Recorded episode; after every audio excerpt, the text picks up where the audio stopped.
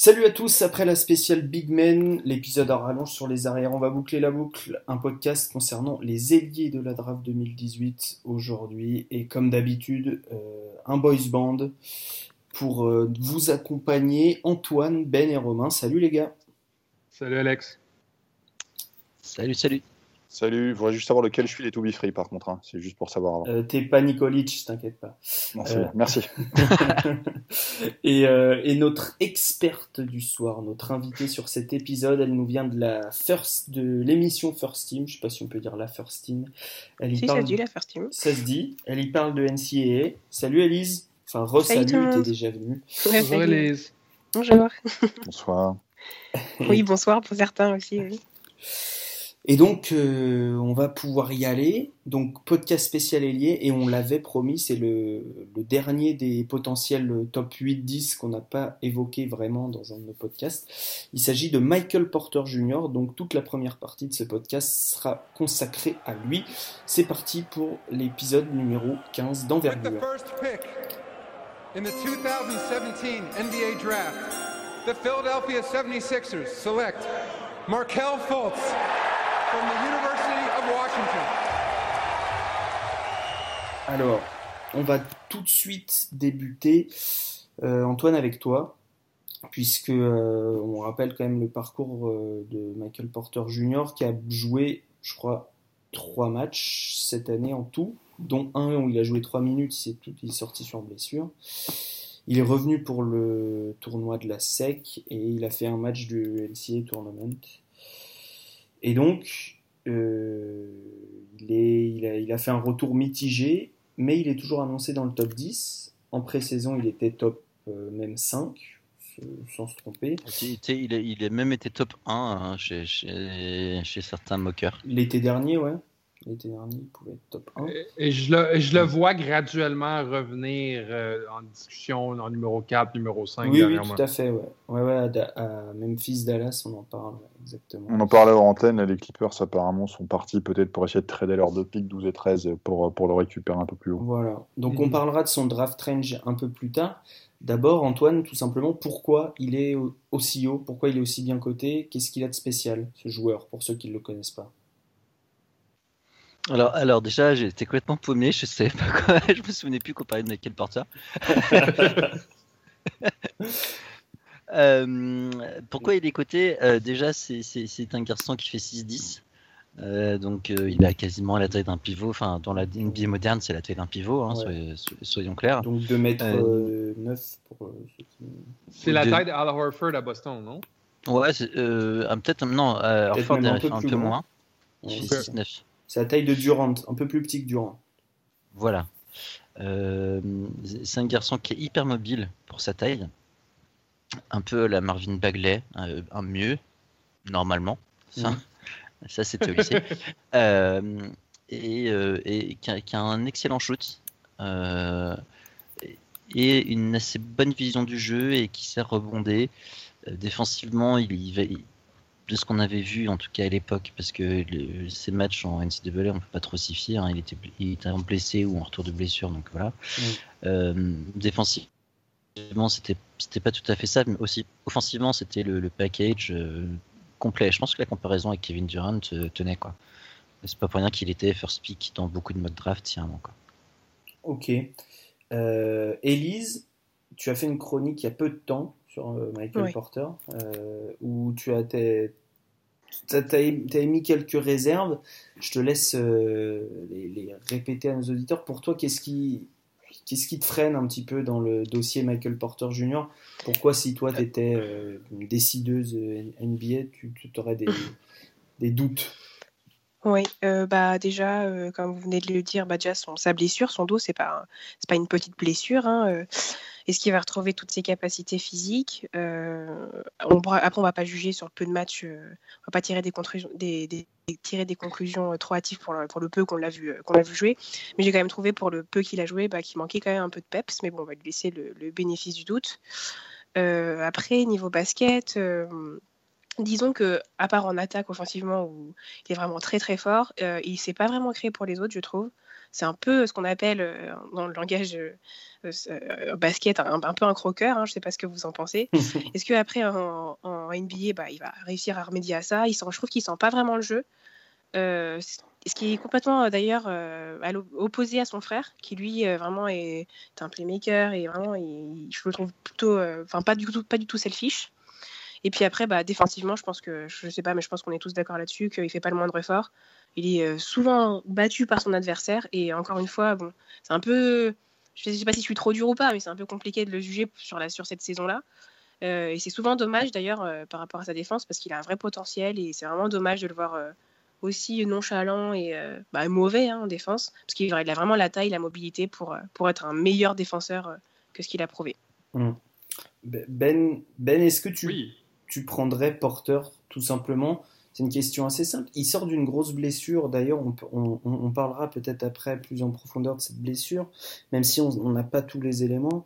Euh, il sort d'une grosse blessure, euh, il y a un top 8-9 très talentueux dans cette draft. Est-ce que toi tu prends le risque de choisir un joueur euh, C'est le seul qui a un gros gros historique de blessure, il y en a d'autres qui, ont, quelques pépins, mais c'est le. Ben, c'est pas Michael Porter, c'est pas ce que j'appelle un can't miss prospect. Vous savez, quand, quand Michael Jordan avait été sorti à la draft, on l'avait étampé un can't miss prospect. Peu, importe ce qui arrive, il va être bon. Euh, il y a, une, il y a un potentiel d'échec chez Michael Porter qui est quand même assez mince, je crois. Je pense qu'il va, va, quand même tirer son épingle du jeu en NBA, mais qui est quand même là. Euh, ça dépend de mes, euh, ça dépend de mon, de ce que j'ai besoin euh, en NBA. Ça dépend de qu'est-ce qui, sont les besoins de mon équipe. Si j'ai une équipe qui a besoin de scoring, euh, d'une bougie offensive, euh, je, je vais probablement, je probablement bêter, je vais probablement parier sur Michael Porter, mais je vais, mais si j'ai besoin de, de, de, taille au poste bas, si j'ai besoin de défensive, si j'ai besoin de quoi, quelque chose d'autre que de l'offensive, si j'ai un choix dans le top 6, je risque de passer mon tour. Ouais, est-ce que c'est un profil, euh, il a la chance d'être le seul ailier. Hmm, je compte pas Doncic en ailier, même s'il a la taille pour l'être, euh, du, haut panier de la draft. Est-ce que ça peut jouer en sa faveur? Absolument, ça peut jouer en sa faveur, et, euh, mais je crois pas qu'il y ait de besoin criant d'ailier, à part peut-être à Memphis à Memphis et à Sacramento. Sinon, euh, il y a quand même Josh Jackson à Phoenix. Il y a Torian Prince et DeAndre Bembry qui font quand même du bon boulot à, Atlanta. Euh, il y a Harrison Barnes à Dallas. Je crois que Sacramento et euh, Memphis sont les deux équipes qui sont qui, qui si, décident de miser sur un allié, ils vont miser sur Porter. Sinon, ils risquent de tomber numéro 7, numéro 8, je crois. Hmm. Romain, je t'ai demandé de regarder un peu le jeu de, Michael Porter, notamment son shoot, qui étant, euh, j'allais dire, euh, il y a beaucoup de compliments sur son shoot, quoi. Euh, qu'est-ce que tu vu? Qu'est-ce que tu vu sur, ce prospect? Alors évidemment, c'est toujours la même chose, il y a peu de films, on, on fait avec ce qu'on a pu regarder. Je pense qu'on a tous un peu vu les mêmes images. D'abord, je suis content qu'Elise ait un peu sorti la débroussailleuse sous certains aspects parce que je suis un petit peu, perplexe aussi. Et pour une fois, je voulais pas être le premier à taper sur le sur mec dont on parle.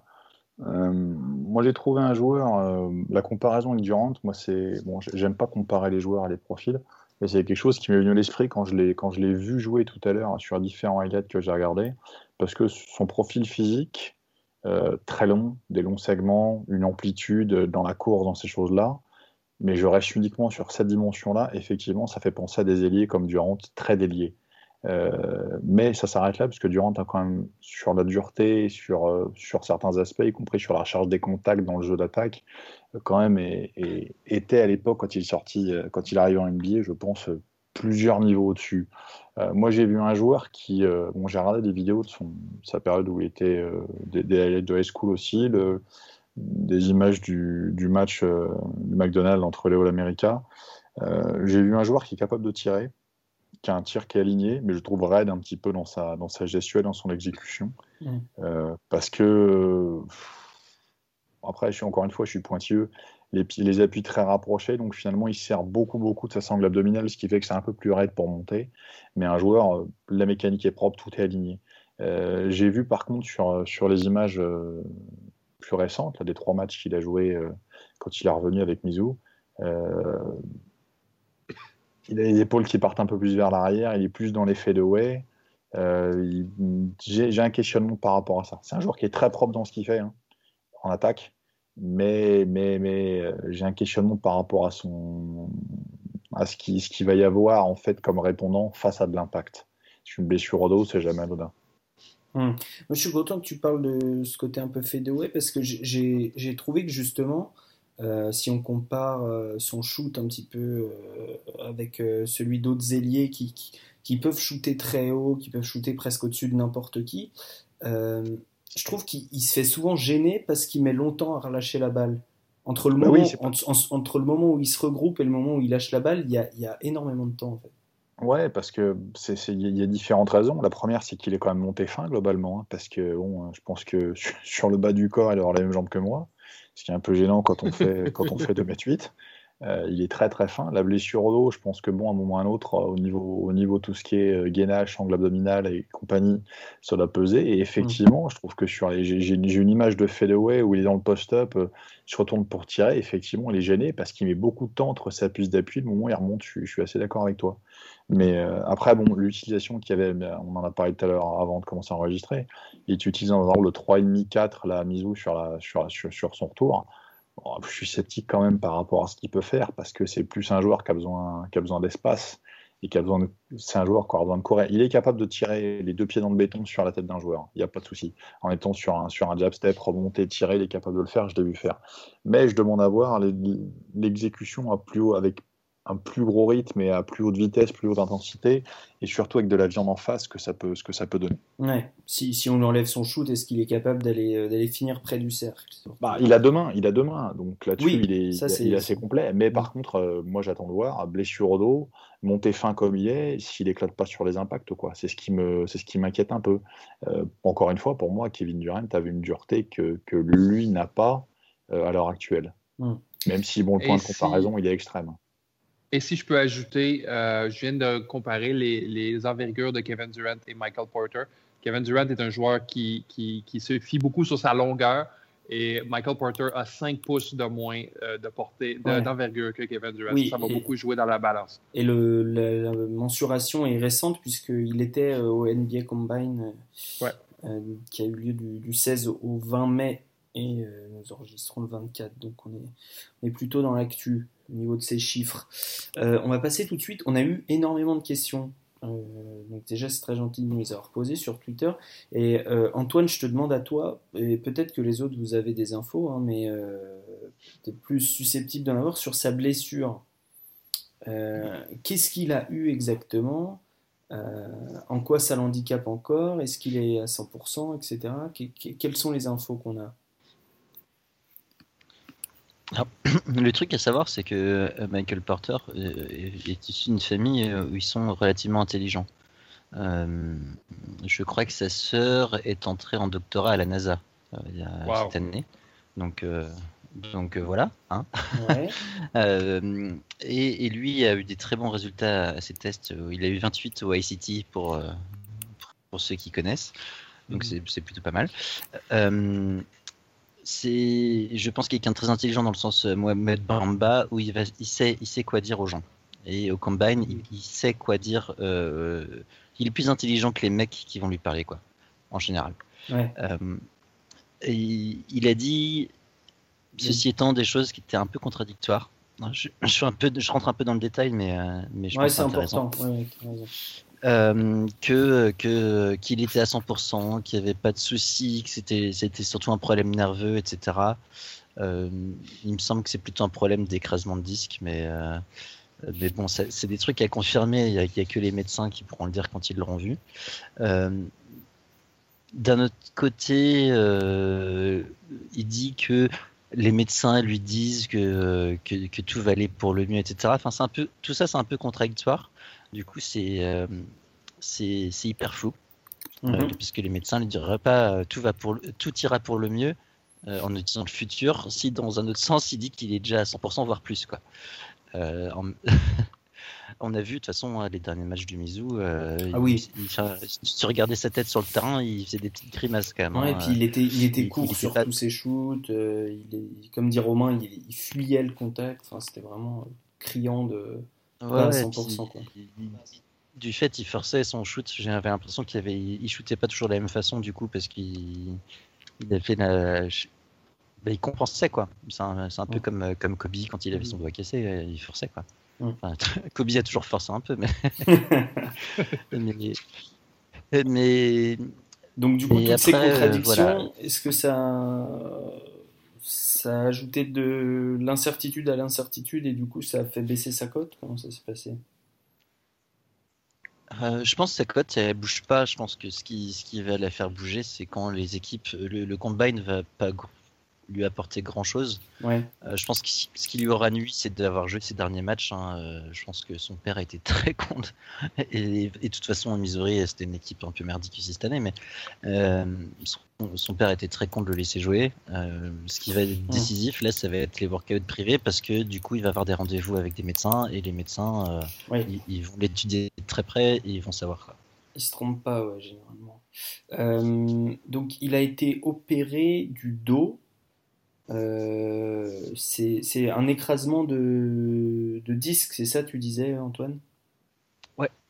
Euh, que- quel est, est-ce qu'on a un historique? C'est une autre question qu'on nous pose. Euh, est-ce qu'on a un historique de joueurs qui ont déjà eu ce genre de blessure, euh, qui ont à peu près son gabarit? Et est-ce qu'on récupère bien de ça? Bon, visiblement, on a. Euh, Question ouais. compliquée. Ouais, c'est une question compliquée, je sais. Mais euh, Bah, je, pense, je pense que sa croissance euh, ne- est interrompue du coup, hein, euh, mais, mais bon, c'est plus, c'est pas vraiment le problème. Après, je suis pas, je suis pas assez technique à ce niveau-là pour, pour répondre. Ouais. Ok. Bon, en tout cas, on, on cherchera. euh, euh, moi, en recherche rapide, j'ai pas trouvé de, de, de- de personnes qui avaient eu exactement la même opération que lui. euh. C'est, je crois, Danilo Gallinari ou Wilson Chandler qui avait eu cette opération-là, mais je crois que c'est Chandler, donc c'est pas exactement le même gabarit. D'accord. Ouais. C'est un peu le même euh, type de poste quand même. De Chandler Exactement. plus C'est un peu, c'est un peu le, le même type de, de, de skill set, mais, euh, Mm. mais Chandler est beaucoup plus, euh, beaucoup, plus, beaucoup plus baraqué. Ouais, ouais. Ok, Wilson Chandler, donc euh, qui est plutôt bien revenu après, après sa blessure, au niveau physique en tout cas. Mm.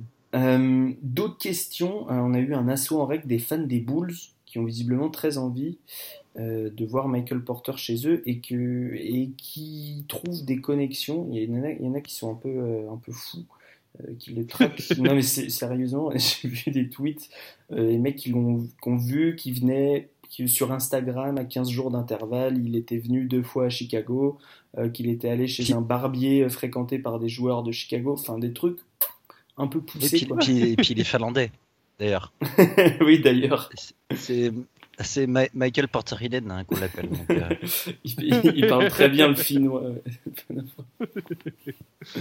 Euh, non, mais euh, voilà, des, espèces de détails qui, c'est assez amusant, ça peut pouvoir dire quelque chose. Enfin bref, ils, veulent savoir si il sera toujours disponible en 7. Alors, El- Élise, est-ce que toi tu penses qu'il il peut être choisi avant le choix 7, Michael Porter?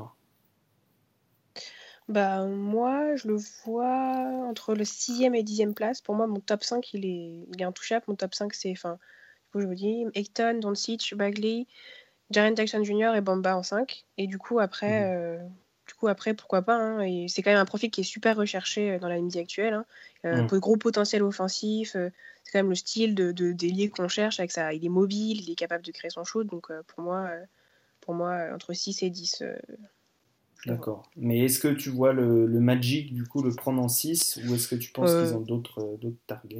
Magic, pas vraiment. Non, je pense pas. Plutôt, plutôt, euh, plutôt, euh, je vois plutôt un, un profil comme, euh, comme Trey Young. Après, pourquoi pas, comme vous avez dit aux Bulls, il n'y a pas d'ailier. euh, pourquoi pas que Marc, il y a que, enfin, par rapport à Markkanen et Lavine, ça peut, ça peut le faire. Mais pas Pas forcément. le Orlando. zipser. Et oui, le Zips Fever. Euh, Moi, moi- moi, j'attends de voir défensivement ce que ça peut donner euh, Porter plus Markkanen. Quoi. ouais. Ça, ça fait un peu peur. Ah, défensivement, c'est Verdun. là, hein. Moi, je verrais bien Bamba aux Bulls. Ouais, mais c'est je crois qu'il je Eh ben- crois eh qu'il va ben, être parti. euh, Tu es, dans les transitions, euh, c'est excellent, Elise, puisque une autre question nous demande euh, je, vais, je vais mettre euh, le flingue sur la, la tombe de Ben. Je sais que tu es bon Oui. pour les, les choix comme ça. T'as- Tu es, les, tu es, tu es euh, Paxson, tu vois. Tu as le choix 7. Ouais. Et il reste Bamba et Michael Porter Jr. Tu prends qui? Il reste Bamba. Eh, je prends Bamba, c'est c'est même pas une question. D'accord. Euh, on, on parle, on parle d'un joueur euh, qui a la plus grande, je crois, la plus grande envergure de l'histoire de la NBA. De l'histoire du combine, en fait. Parce que. Ouais, c'est l'histoire du draft combine, je crois.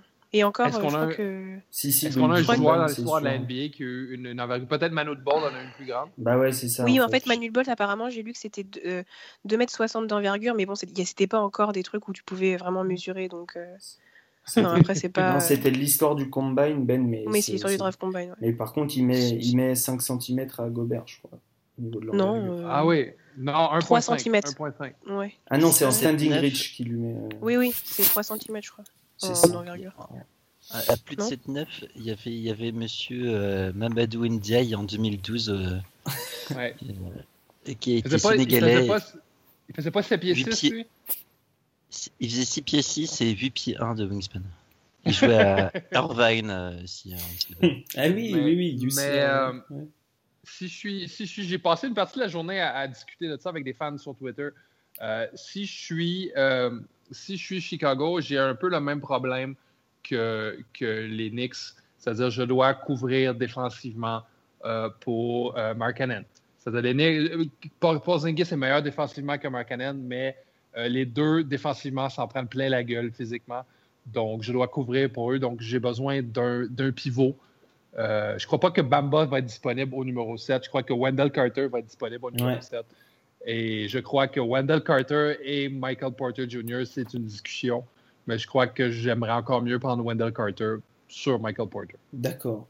Euh, co- comment tu vois la, la- admettons, admettons Michael Porter, com- comment il s'intègre euh, Mark Cannon, Chris Dunn, Zach Lavine? Est-ce que c'est un bon fit, Antoine, pour toi? J'attendais le nom. J'étais un peu comme Benoît, j'acquiesçais comme un débile euh, devant mon écran. euh, euh, pour moi, Wendell Carter, c'est c'est le meilleur pick. Euh, parce que euh, parce qu'il y, y, a, il y, a, il y a tout un tas de, de, de joueurs hyper athlétiques sur les postes 1, 2 notamment. Euh, il y, a, il y a déjà le scoring de Markkanen, mais à l'intérieur, euh, il y a personne. On va me dire, il y a, y Robin Lopez. Euh, Il y a, euh, voilà, c'est le seul pivot quoi Mm. euh, qu'il peut y avoir aux Bulls et, euh, et, et je vais, je vais, ça me vieillit putain de, de, de me dire qu'il a plus de 30 ans euh, Robin Lopez quoi. Euh, et qu'il faut, euh, il, faut aussi. euh, Tu dis ça parce que c'est un conscrit à toi? Vous êtes, euh, vous êtes né de la même année euh, non, non, parce que je me dis putain, Robin Lopez, j'ai l'impression que c'était il y a deux ans qu'il a été drafté quoi. Mais, mais, mais ils ont, ils ont un, un noyau qui est assez jeune, qui est intéressant. Oui, tout à fait. Bah, Don Et- Markkanen Lavine, c'est c'est- c'est- c'est bien, c'est pas mal. Et, et dans ce cadre-là, il, il leur faut aussi des intérieurs qui soient assez jeunes pour, euh, bah, pour qu'ils progressent tous ensemble. Quoi. C'est, un peu the process. Quoi. Euh, donc, euh, Et donc Porter, pour toi, il s'intègre pas là-dedans? Il, il est un peu sur le même, sur le même poste profil que Markkanen? Ouais, ouais, carrément. Et du coup, je verrais plus du coup à quel- quelqu'un peut-être un peu plus dé- un peu plus défensif. Je, je pense qu'ils aiment bien aussi les, les, les joueurs assez athlétiques à Chicago en général. Donc, c'est clair que Bamba et Carter, c'est des, des joueurs qui peuvent leur euh, qui peuvent leur convenir. Ouais. À, à voir. C'est sûr que si- s'il y a Bamba, Bamba Markkanen, moi je trouve l'association magnifique. Euh, on verra. Ouais. Ro- Ro- Romain, à côté de Markkanen, tu, tu mets quel genre de joueur, toi? Que ça soit au poste 3 ou au poste 5 Au poste. oh, Après, voilà, de, de, de manière. euh, de manière littérale et très très basket euh, académique, je mets un joueur de poste bas, un joueur de poste up, parce qu'il faut des espaces pour Mark Cannon, et puis je complémente avec un joueur de drive sur le poste 3. Ça, c'est si je te, avec ma, avec ma vision euh, euh, très européenne du jeu. Ouais, très académique, comme tu dis. très européenne et très académique. Après, dans le small ball d'aujourd'hui, j'aurais plus tendance à, mettre un mètre, à, putain, je vais, il faudrait que je réussisse à parler convenablement, à mettre un, joueur vertical sur le poste 5 pour aller chercher du rebond. Même un joueur de face-up, peu importe, un joueur dans la mobilité, mais qui soit quand même un joueur de petit périmètre, pas forcément un joueur que de post-up, parce qu'il y en a de moins en moins, un joueur de petit périmètre. Et pareil, un 3 pour contrebalancer avec du, avec du drive et de la percussion. Mark Allen sera toujours dans le tir extérieur. Mark Allen a des, qualités de rebondeur offensif intéressantes. Il peut partir fort sur sa main gauche et attaquer le cercle aussi. Euh, mais globalement, euh, pour un salon d'équilibre, il faudrait ça. Après, après j'aurais tendance à dire que je préfère avoir un joueur un peu moins talentueux sur le 3 ou sur le 5 si le 4 est comme ça. Parce que c'est quand même un 4 qui a tendance à, être attiré par le scoring. Mm et avoir plus des mecs capables de contrebalancer, de défendre un minimum. Si tes deux défenseurs ne défendent pas, si tes deux postes 4, pardon, de, je vais y arriver. Si tes deux joueurs intérieurs, tu vas avoir du boulot au montage. Si tes deux joueurs intérieurs euh, ne défendent ah pas, hein, c'est très, compliqué de défendre le, défendre le pick and roll. Il faut au moins qu'un des deux joueurs intérieurs soit vraiment sur un profil un peu plus défensif. Auquel cas, je pense qu'un 5, euh, un 5 avec un profil un tantinet plus défensif, plus mobile aussi, un Jaren Jackson rentrerait, rentrerait, pas mal dans, dans, ce truc-là, même si pour moi c'est plus un 4,5 qu'un 5. Mais ça peut, être, ça peut être intéressant parce que Jaren Jackson ne sera pas naturellement attiré par le scoring. Attention, par contre, ce que lui aime bien s'écarter un petit peu aussi. Donc c'est bon courage à celui qui va coacher. Hein. Ouais. on sait, ne sait pas trop encore qui c'est. On sait pas trop qui c'est, mais je pense qu'il faut. Oui, voilà, mais c'est un paramètre. C'est un paramètre. Après, Chicago, euh, Chicago, le directeur de scouting, sauf faire de ma part, c'est un, un Européen. Ça peut aussi jouer dans le, dans le prisme un petit peu du, et dans la lecture de ce qui va être fait avant, avant un draft. Ouais, d'accord. Euh, on revient sur Michael Porter. Euh, on, nous demande, alors une question de Vico The Bull, à mon avis, c'est pas son vrai nom. Euh, c'est le monsieur des chips, non, c'est ça? Oui, voilà, tout à fait. Il... le, les chips et Chicago. Antoine, est-ce que c'est potentiellement le meilleur score de cette draft? Michael Scorer. Euh, Michael Scorer. Michael Scorer. oh là, mais on rame, hein. on pas gay. Hein. Michael euh, Porter. Euh, ça pourrait peut-être, mais c'est chaud quand t'as quand as du Trey Young, quand t'as du Marvin Bagley, même du DeAndre Ayton. Hmm. Euh, c'est chaud quoi. Euh, Elise, est-ce que tu es d'accord avec Antoine en disant que Michael Porter, malgré toutes ses qualités, c'était difficile de, le considérer comme le meilleur scoreur potentiel de cette draft? Oui, je suis totalement d'accord. Je me miserais plus sur un Marvin Bagley ou Ayton euh, surtout euh, DeAndre Ayton, par rapport aux skills, euh, qu'il a poste bas, il est beaucoup plus athlétique, il peut shooter externe.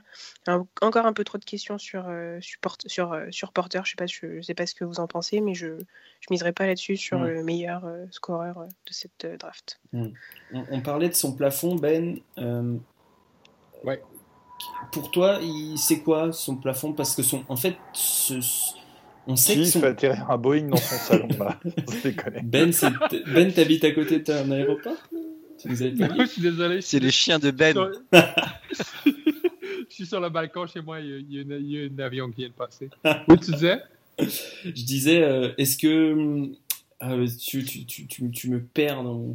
Oui, au niveau on sait que c'est un prospect avec un plancher euh, assez bas, du fait des blessures, du fait de, voilà, de, de l'incertitude quel, est le plafond de Michael Porter? Et je te double la question en disant est-ce que ce plafond il dépend pas offensivement en tout cas beaucoup de son handle, de, son dribble que moi personnellement je trouve pas si évolué que ça malgré ce qu'on nous dit sur Twitter euh, quand on posait les questions les gens donnaient aussi leur avis.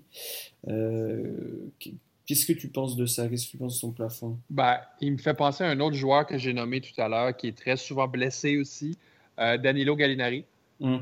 Euh, un, très grand, un très grand ailier avec, une bonne versatilité offensive, avec une défensive absolument euh, désastreuse. Mais Danilo Gallinari, quand il joue, c'est un plus pour l'équipe. C'est oui, c'est le, le Johan Gourcuff de la NBA, quoi, finalement. J'ai aucune idée c'est qui, Johan Gourcuff. C'est un joueur de foot qui, qui, qui est très facilement blessé.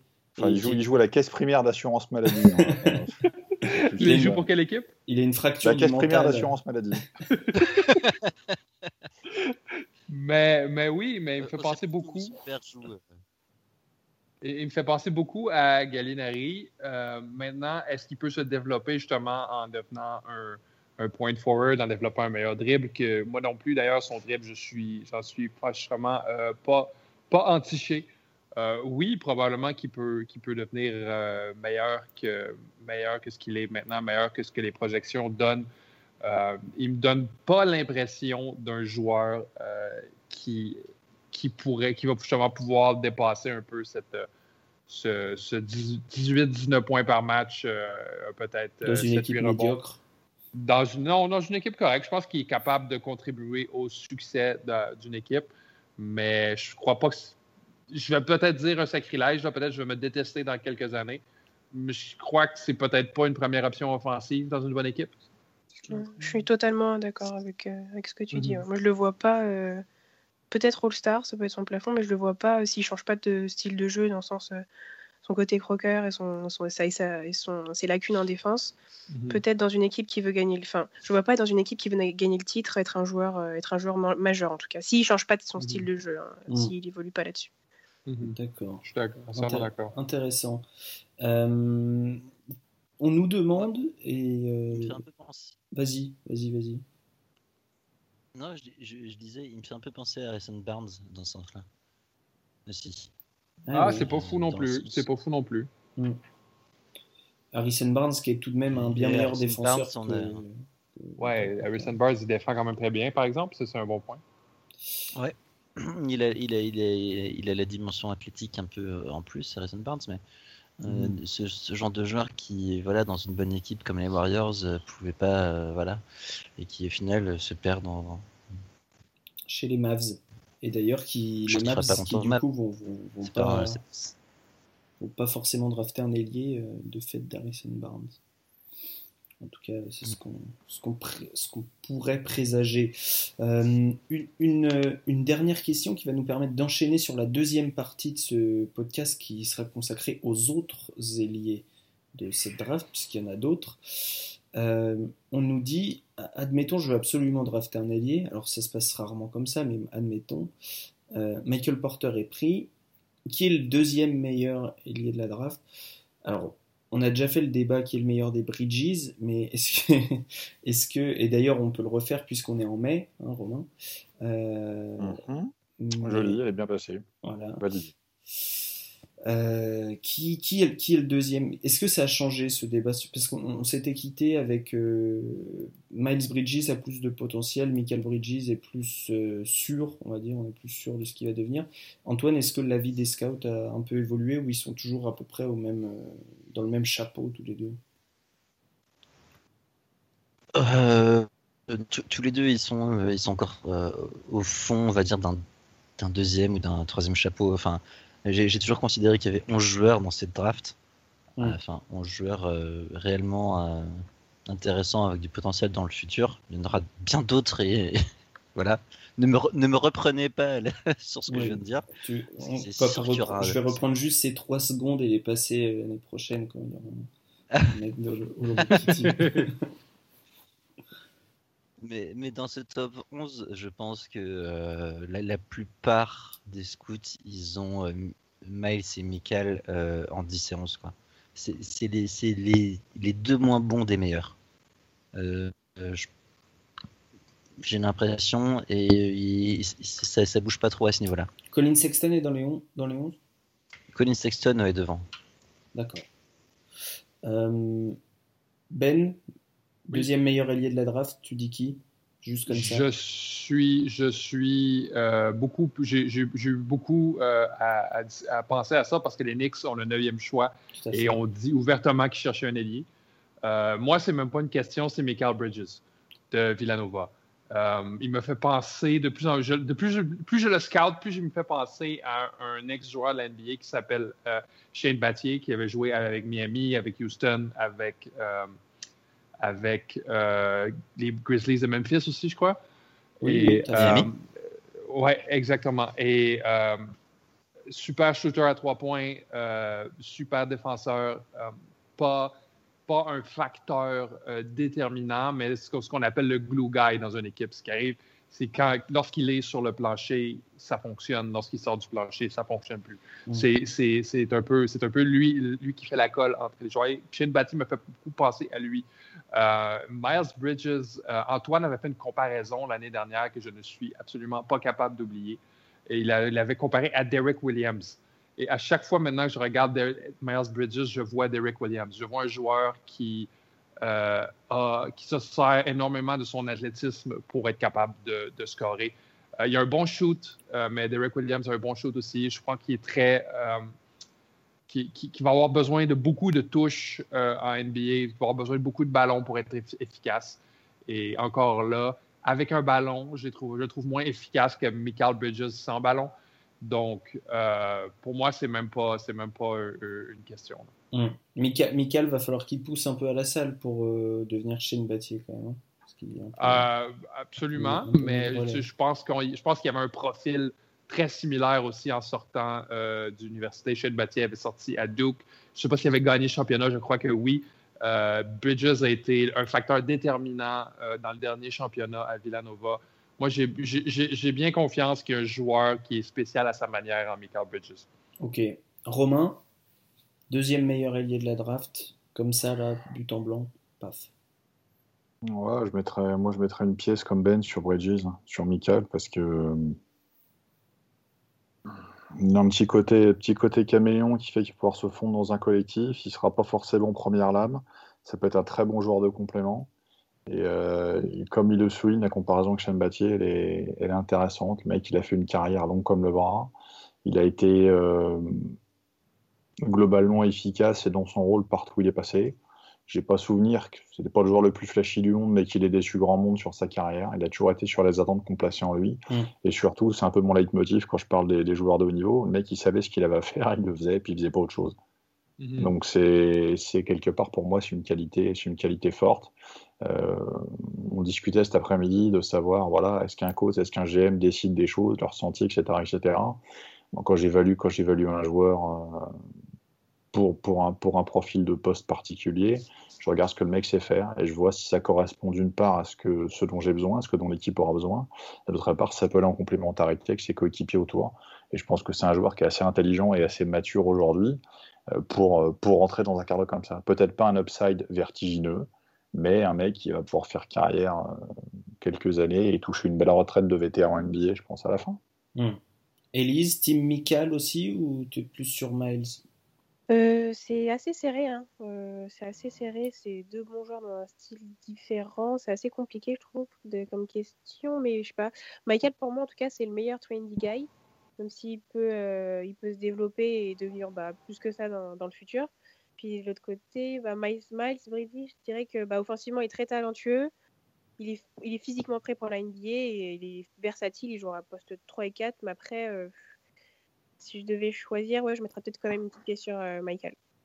Ok, ok. Et eh ben sachez qu'à la base j'étais team Michael et, et je, penche de plus en plus vers, euh, vers Miles Bridges. Bouh. Bah, mais, mais Michael, en fait, Michael il est vraiment petit quoi. Et je me dis. Non. Bah si, il est pas, il est pas si grand que ça. Hein. Il fait 6-7. Non. Non? Bah, Je crois pas. Attends, j'ai. Bah, moi, moi, moi, j'ai, moi, j'ai vu 6-7 euh, un peu. Tu as vu 6-7 C'est 6-7, en, en chaussures, en ouais, chaussures. 7 avec, euh, avec un wingspan de 7. Ah ouais. Bon. Euh, et ben alors je le voyais plus petit. Mais, euh, mais ouais, je le, je le vois moins défendre sur des, des 4 NBA en fait. Que, que mais, mais il va défendre il va défendre sur des 1 à 3, je crois. Ouais, mais sauf que tu vois bien comment ça se passe en playoff, Ben. Enfin, tout le monde mm. doit défendre sur tout le monde et, et, je pense que Miles a plus de switchabilité que, que Mikal. Euh, la diversité du shoot en, en, attaque après la même. Euh, Miles a peut-être est peut-être un meilleur passeur quand même que, que Mikal, ce qui me fait dire que pour bouger la balle, ça sera peut-être euh, et pour créer des choses euh, une fois qu'il y aura eu un décalage, ce sera peut-être plus facile aussi pour lui, euh, notamment avec sa masse physique d'aller finir près du cercle, d'aller finir des actions, etc. Donc de toute façon, je pense pas qu'il y en aura un des deux qui sera top top 3 joueurs dans dans une équipe qui gagne le titre. Mhm. Mais pour être le quatrième, je miserais plus sur le quatrième joueur de cette équipe-là, je miserais plus sur Miles que sur Mika. Voilà. Ouais. Tu, tu, poses tes couilles sur la table, c'est. Voilà. c'est courageux. C'est courageux. courageux. vous savez, en, philosophie, il y a le rasoir de Cam, mais moi j'ai le rasoir euh, Randy euh, Olivier Jefferson. C'est. Euh... est-ce qu'un ailier peut être meilleur que Randy Ellis Jefferson euh, Ouais, je pense que Michael Bridges, il peut défendre mieux que Ellis Jefferson. Ah il bon? peut en plus shooter mieux. Ouais, ouais. Il peut, et il peut shooter mieux. Euh, mais il est pas il, fait, hein, il fait, presque que ça. kilos.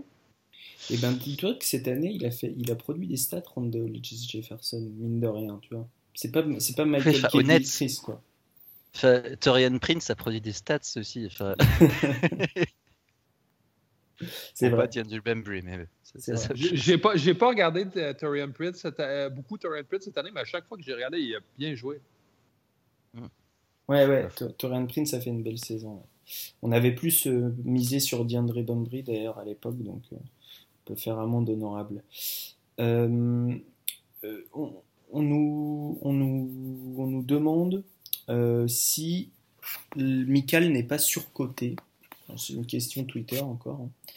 euh, notamment à cause de son, de son handle, on a parlé pour euh, Michael Porter.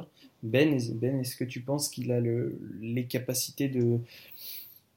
Tel, tu vois, je pense à Trevor Ariza qui a réussi année après année à juste savoir faire trois dribbles et changer de main pour aller finir au cercle. Est-ce qu'il peut faire ça? Oui, euh, clairement, je crois qu'il peut apprendre à faire ça parce qu'il ne peut pas le faire présentement.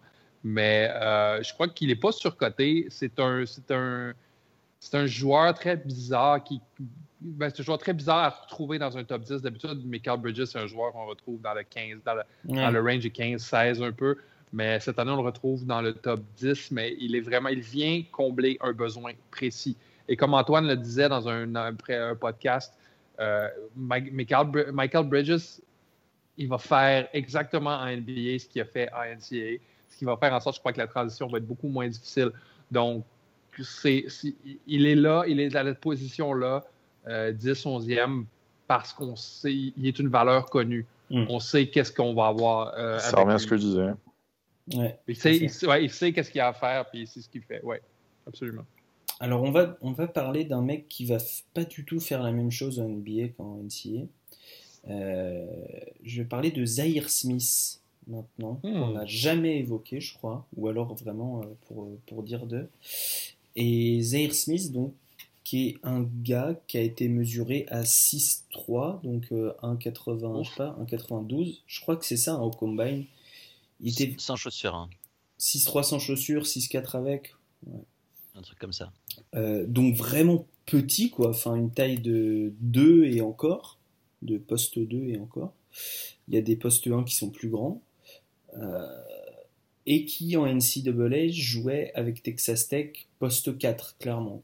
C'est-à-dire qu'il sortait rarement de la peinture, euh, il défendait sur des gros. Alors euh, c'est un joueur épais, c'est un joueur très athlétique. Ma question, est-ce que vous voyez des choses? Il est dans le top 20 de nulle part, hein. c'est-à-dire qu'au début de l'année, il était nulle part. Antoine, tu confirmes? Euh, ouais, ouais, il a fait ses apparitions dans les mocks euh, en mars, quoi. Ouais, c'est ça. Et, pourquoi il est là? Est-ce qu'il peut partir dans le top 20 Et pour quelle raison? Euh, Pourquoi il est là? C'est parce que parce qu'il a une énergie féroce. Je pense que le, le, mot, je cherchais le mot, mais je pense que féroce, c'est c'est quand il défend, il défend, même si même s'il est un peu naïf des fois, même s'il fait des erreurs, il a envie d'y aller. Et quand il quand il joue, il a envie il a envie de te dunker sur la tête, il a envie de te, te postériser. Euh, avec en plus euh, un shoot qui, qui, est pas dégueulasse. Mais même, il y, en a pas beaucoup de. Il, shoot pas tant que ça, mais c'est rentré à un bon rythme. Ouais, 70% dans ses francs, c'est pas trop mal. Ouais, c'est un bon signe. Il shootait assez, assez bien au lycée en, en AU, donc euh, c'est un, un, bon signe. Il shootait à 45% à 3 points, mais il prenait qu'un tir à 3 points par match en, avec Texas Tech, donc. Euh, donc voilà, mais, mais je pense qu'il a, il a moyen de, d'en faire quelque chose vu ses pourcentages au lancer. Mm. Euh, c'est un trendy et c'est un mec. On disait Miles il peut switch sur 3 et 4, lui il peut switch sur 2 euh, et 3. J'ai pas beaucoup de doutes qu'avec un bon coach qui va lui apprendre à, à, mieux comprendre le jeu parce que c'est ce qui lui manque encore depuis le basket. Euh, il, va savoir défendre sur des, sur des postes 2 et 3 et, ça c'est vraiment intéressant. Mm. Et peut-être même sur des 1 d'ailleurs. Il a, il, a une euh, bonne vitesse latérale, enfin de ce que j'ai vu. Ouais, alors sur les 1, euh, il faudrait vraiment qu'il soit moins naïf du coup. Mais... Ouais, oui. des, des, fois, il, va, il, joue un peu, c'est un peu Rajon Rondo quand il était jeune, quoi. Il, va se jeter pour aller euh, chercher interception mm. au lieu de jouer l'un contre un, quoi. Ouais, c'est vrai. je vous ai demandé.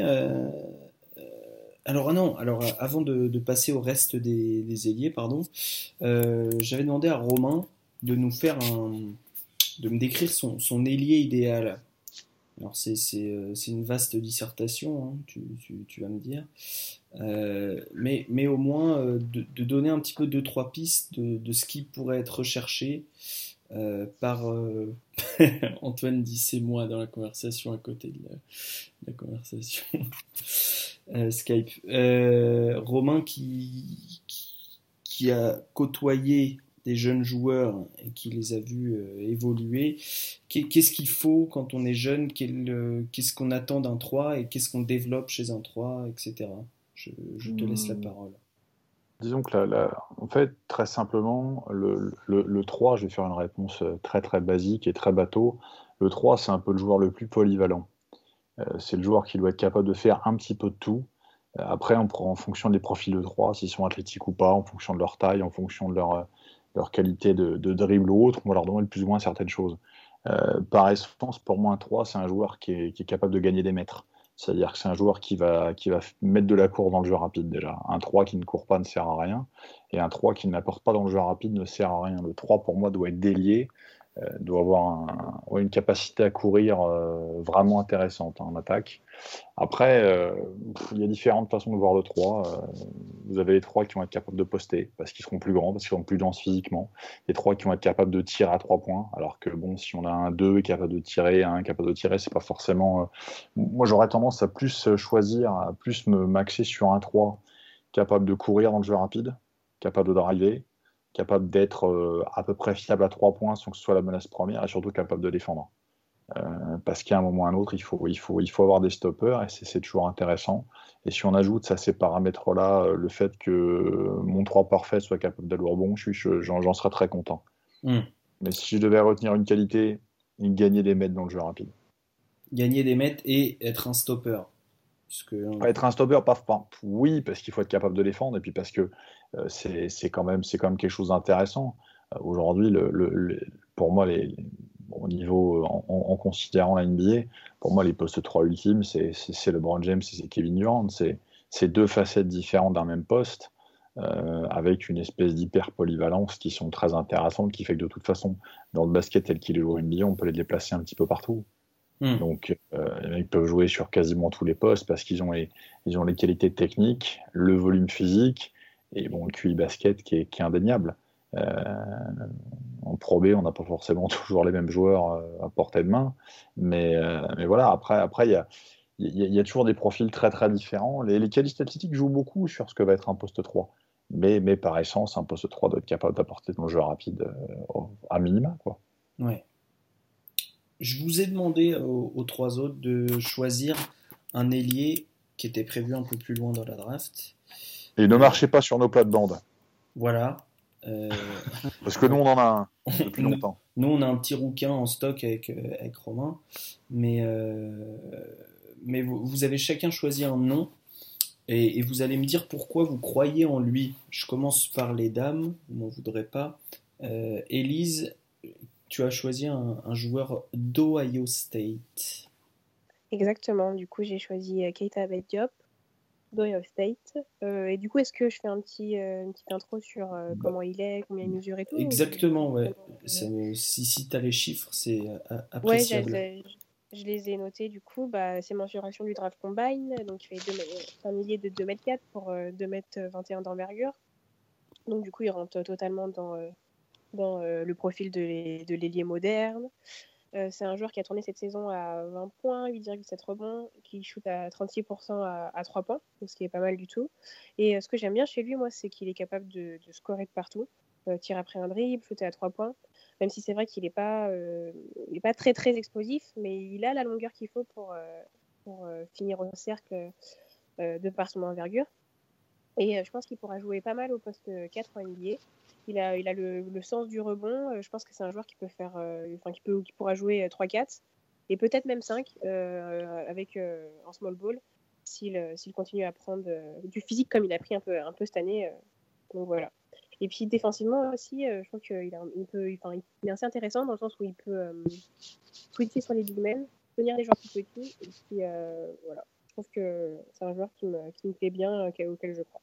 Ok, et ben, euh, je crois que ton analyse se rapproche beaucoup de celle d'Antoine, euh, si, si je me souviens bien des paroles qu'Antoine avait eues euh, à propos de. On, on l'avait pas profilé comme un magnifique profil de Euroleague à terme, lui? Euh, moi, j'étais pas tout à fait d'accord. Oui, c'était un peu ça. Moi, j'étais pas tout à fait d'accord. J'avoue, j'aime bien Beta mais j'ai toujours un faible pour les joueurs de State. Donc, euh, Ouais. mais, euh, mais je veux dire, en fin de premier tour, ça peut être un bon choix, quoi. Comme, comme dit Elise, il, il peut, il, peut, il peut couvrir plusieurs postes, il peut défendre, il, peut, il, Ah sait bah, dribbler, il sait un peu tout une- faire, quoi. Romain disait polyvalence pour un ailier, là, on y est, quoi. moi, je le vois pas. euh, Je, je serais surpris de le voir euh, en, en bas du, je sais pas, euh, euh, co- combien je dirais, du 19. Je le vois pas en dessous du 19, quoi. Ah oui, tu penses qu'il va, partir au il va partir dans les vents Ah, il, a, il a- bah, il a une stabilité, je- ne serait-ce que par rapport à son âge. Il a 22 ans, il est mature. euh, il a, il a, il a, c'est aussi un paramètre. Il bosse avec, euh, avec euh, un groupe d'agents qui est, qui est quand même très influent. C'est un truc qu'il n'y a pas, à pas négliger non plus. Euh, non, non, il y a. Et, et il y a une équipe au numéro 18 qui va avoir un besoin criant d'un ailier très très bientôt. Euh, Les Spurs. Une équipe de l'Ohio, peut-être? Ah non, une équipe des Spurs. ouais. Non, non, mais là, là si, on, si on regarde ses stats, là, je, suis, je, suis, je suis passé faire un tour sur, sur nos amis d'Eurobasket pour voir un peu son rendement sur la saison. C'est 50, 55% à 2, il a 30, 35 ou 35-6 à 3, 79 au lancer. Un, un gros volume, gros volume en plus. Non, il, il en met partout. Puis euh, globalement, si tu fais l'historique de la saison, il fait deux matchs à moins de 10 points. Et encore, euh, contre, contre Gonzaga, en- le 24 novembre, il met 7 points. Après, il force pas. Il a 2 sur 6 au tir, mais il prend 10 rebonds à côté. Bon, on va pas, on lui en vouloir. Et contre, euh, contre Rodgers, euh, je sais jamais si on dit Rodgers ou Rodgers d'ailleurs. Rutgers. Merci. Le 21 février, pareil, il met 6 points, mais il est à 3 sur 7. Donc, même chose. Il... Voilà, 0,4 à 3 points. Il va prendre 8 rebonds à côté. Donc, il fait quand même quelque chose. Il fait jamais des lignes de stats totalement blanches. euh, Bon, après, heureuse- heureusement, j'allais dire, parce que c'est quand même un joueur senior, comme tu l'as dit, c'est un mec qui a 22 ans, qui est stable. Euh, avec avec euh, Base Diop, tu, tu sais ce que tu achètes, entre guillemets. Voilà, C'est- puis bon, 13, 13 matchs, 13 matchs à 10 rebonds et plus en 33 matchs quand même. Oui, oui, voilà, c'est ce que disait Et, Elise, et très justement. je sais que vous allez crier, mais euh, pour moi, Bates Diop, je me suis beaucoup, beaucoup réchauffé à l'idée de Keita Bates Diop dans la NBA. Euh, mais je le vois un peu comme un, euh, comme un Draymond Green des pauvres, c'est-à-dire un joueur qui est capable de se démarquer un peu de toutes sortes de façons sur le terrain. Euh, je crois que c'est sûr qu'il n'y a pas la hargne et l'émo- l'émo- l'émotion, l'intensité émotionnelle d'un Draymond Green, mais il est capable de faire plusieurs petites choses sur un terrain. Il est capable de s'illustrer sans le ballon, ce que moi, j'aime beaucoup, beaucoup, beaucoup. Lorsque Mm. mes joueurs, moi, les joueurs que, que j'aime, je leur demande de défendre, je leur demande d'être capable de s'illustrer sans le ballon. Et Ketia Diop peut faire ces deux choses-là. Mm. Vraiment très bien. Eh ben, très, très bon choix, Elise, euh, tu vois. Je- Tout le monde est enthousiaste. Je vois que tout le monde est enthousiaste, grave, c'est clair. J'étais à deux doigts de sortir le champagne, hein, personnellement. Et Antoine le saucisson, quoi. Champagne Bien saucisson. entendu. Un classique. Quel délice. Antoine, à toi. Euh, moi, je suis allé chercher un peu plus loin parce qu'on m'a dit que Betis Diop était pris. c'est pas vrai, c'est pas vrai en plus. c'est pas vrai. C'est pas vrai. Euh, je, je, suis allé chercher du côté de Tulane, donc, euh, oh. Donc magnifique euh, faculté dans laquelle. C'est dans la Creuse, non C'est ça C'est ça, dans la Creuse, dans laquelle évolue Renatan Onaembo, un joueur français Tout que vous, vous, avez pu voir si vous suivez le basket français des jeunes l'été. J'ai aucune idée c'est qui. Eh ben, tu, tu C'était leur meneur titulaire cette année. C'est ça. Et qui jouait des fois à carte une par match. Hein. Ouais. Il n'y avait pas grand nombre d'autres, mais ouais. bref. Euh, Melvin Frazier, c'est un, c'est, bah, pareil, c'est un, un trendy qui a, qui a, une bonne taille, et qui fait, euh, je sais pas, il doit faire 6-6, un truc comme ça, en, en hauteur, qui a pas une wingspan de folie. Euh, si, de, il est pas mal. Si, si. Attends, je, je vais te les chercher. Vas-y, continue.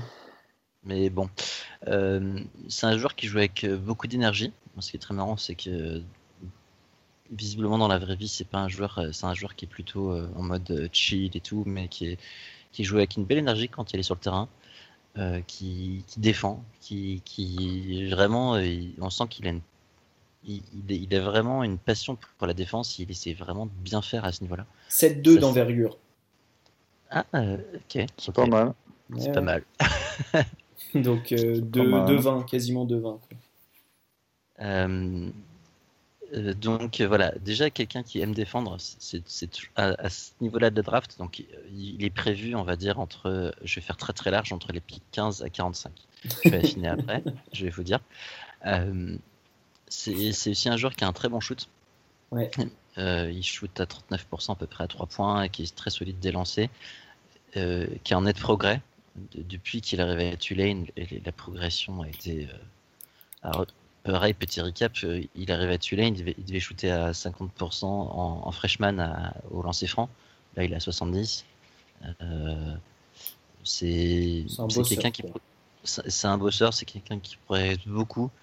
Euh, son shoot est encore un peu streaky, donc il y a des matchs à rentrer, il va faire des perfs de, de folie. Je crois qu'il en a fait quelques-unes à la fin, justement, euh, qui, qui ont permis voilà, que, que les gens parlent un peu de lui. Mais euh, il a fait un bon combine parce qu'il voilà, il a une détente de, de, psy, de psychomalade. Euh, ouais, donc, très, donc, très il... bon sur les tests physiques et même sur les oppositions. Il y a eu de très bons retours euh, concernant sa défense et même sa, même sa capacité à créer offensivement, je crois. Ah ouais, bah il, a, il a eu au combine, il a, il a sorti 4 passes, 4 assists en 20 minutes. Mm. Donc, euh, donc voilà, tout en plantant 14 points. Euh, je pense que c'est un, c'est un joueur qui va être recherché à ce niveau-là de la draft parce que on, on dit que c'est une draft tour parce qu'il y a beaucoup de, de, bons éléments en haut de la draft, mais c'est hyper flou, on va dire, entre les pics 16 à, à 60. Il n'y a, mmh. a, pas une, une, une, énorme marge de, de, de manœuvre. Mmh. Euh, je crois savoir qu'il y a des équipes, notamment les Hawks, qui l'aiment beaucoup. Et qui ont beaucoup pense... de choix euh, autour du 30e, 30 et 34. Voilà. Ils ont, ouais, ils ont les choix ils ont les choix 19, 30 et 34. Il euh, y a des chances, je le vois bien partir en 19. Euh, Peut-être même en 18, ça se trouve. comme, disait, euh, comme disait Benoît. En 30 euh, maximum. C'est mmh. un, un, joueur qui a, pour moi, un potentiel. Ok. Melvin Frazier, donc un, un, des grands gagnants de cette dernière semaine du processus de draft. Benoît, tu as, oui. tu as scouté un, un gars qui, a, qui, dont on parle peu en tant que drafté, mais, euh, mais qui, qui, était euh, très exposé puisqu'il jouait à North Carolina. Oui, euh, moi je veux vous parler de Theo Pinson parce que je crois que, groupe, on doit parler de Theo Pinson un peu plus. Euh, pour ceux qui ne connaissent pas Theo Pinson, ça a été un des joueurs les plus exposés, les plus connus euh, dans son passage à North Carolina, qui a, qui a, été un des membres euh, cruciaux de l'équipe lorsqu'ils ont gagné en, en 2017 parce que c'est lui qui a réussi à complètement avaler l'offensive de Dylan Brooks en demi-finale euh, contre Oregon. Dylan Brooks qui se débrouille vraiment très bien euh, à NBA. Mm. Et on le voit pas dans beaucoup de mocks, Theo Pinson. Pourtant, pourtant il, a, il, il, est allé au combine. Il a fait des bonnes mesures. C'était, il y a eu un combine honnête. Il a fait des bonnes mesures. Il, il, fait 6-6. Il a une, une envergure de 6-10 et quelque chose, presque 6-11. 6-11, quasiment. Et, et, et, pourquoi pas, je veux dire, avec Theo Pinson, tu sais qu'est-ce que tu as. tu as un joueur qui non seulement défend comme un chien enragé, mais qui a une tête sur les épaules. Euh, on l'a vu au combine euh, prendre, euh, prendre le leadership en, défensive dans les scrimmages, qui a, été, qui a collé les switches, qui a, qui a géré la défensive de son équipe dans les scrimmages. on a un bon passeur aussi, très, je ne sais pas si vous vous rappelez, mais il a fait une passe de ouf. c'était il était à Luke Mays. C'était pour gagner une, partie en 2000 en 2018, je pense. il a fait une passe de ouf à, Luke Mays pour gagner la, la partie full court. Euh, il me fait penser, je ne sais pas si vous vous rappelez, c'est vraiment old school ça. C'est un joueur qui a joué pour les Knicks et pour aussi une, une, euh, excellente euh, équipe des Bulls de Chicago, à Pete Myers. Je ne sais pas si vous vous rappelez de lui. Ah oui, oui, tout à fait. Et, Pete Myers a fini sa, carrière avec 4,8 points de, de, moyenne, mais il a été un, membre efficace de toutes les équipes avec laquelle, avec laquelle il a joué. Donc, j'ai un choix entre 50 et 60 est-ce que je me risque avec un joueur européen qui je ne verrai peut-être même pas euh, en personne? Euh, ou est-ce que je prends un risque sur Theo Pinson? Ouais, mais est-ce que tu ne le prends pas en undrafted? Dans ce cas-là, euh, tu le fais venir, tu sais qu'il est bon. Oui. tu vois, oui. Ça m'a l'air d'être typiquement le genre de joueur, tu sais, comme Fred Van Vliet qui s'impose après, quoi. Ou je lui dis, hey Théo, tu m'intéresses, je vais te faire l'honneur de drafter puis on va bâtir quelque chose ensemble avec l'équipe. Il y a des joueurs, ça ne leur prend pas beaucoup pour qu'ils se donnent euh, pour toi. Puis je veux dire, un, deuxième choix, 50, e au total. Euh, moi, je sais que j'en parle à chaque fois que je parle d'une culture positive, mais Utah a le 52e choix au total, a une équipe euh, absolument redoutable défensivement. Et je veux dire, pourquoi pas à venir greffer Theo Pinson comme un huitième ou neuvième homme à cette équipe-là? Pourquoi pas? Charlotte a le 55e choix. Parce qu'il vient de North Carolina. Et il leur ferait énormément de bien euh, à Charlotte, mais je, honnêtement, Charlotte, c'est une équipe que, que je comprends pas. Je comprends pas leur stratégie. Je sais pas où est-ce qu'ils s'en vont. Euh, j'ai aucune idée pourquoi ils ont congédié Steve Clifford et engagé James Borrego. Pour moi, ça ça, ça, ça fait aucun sens. Donc, euh, oui, mais, mais je crois. Oui, c'est très possible qu'il le repêche parce que justement, c'est un héros local mais je crois que Theo Pinson euh, va être un joueur qui a, un avenir NBA. Hmm. Euh, Romain, toi, tu vas pouvoir nous parler un petit peu d'un joueur euh, qu'on aime bien tous les deux, qu'on avait repéré un peu dans l'année, que tu avais un peu catégorisé plus Euroleague friendly, on va dire, mm-hmm. mais qui selon les informations d'Antoine, euh, dont la cote vient de monter beaucoup. C'est joueur de, le joueur de Maryland, c'est Kevin Werther, un poste 2-3, donc on est dans le thème du podcast. Ouais, c'est un soir, d'insomnie. Euh, suis tombé sur, euh, sur une rencontre. Alors d'abord, j'ai eu un gros problème oculaire parce que Maryland a sûrement les maillots les plus dégueulasses que j'ai eu depuis, depuis belle lurette. Non seulement le. Enfin, dégueulasse non, parce que c'est juste la combinaison jaune-rouge euh, telle qu'elle est, euh, utilisée notamment en probé par, par Saint enfin, en N1 par Saint-Vallier, en probé par Vichy Clermont. C'est quelque chose. Est-ce beaucoup... est que c'est pire que le Mega BMAX quoi? Oh, Oui, oui, ah, parce que même, même, même, Atlanta, si tu veux, la combinaison de couleurs des maillots de Maryland cette année à côté des maillots d'Atlanta était, était beau et vendable.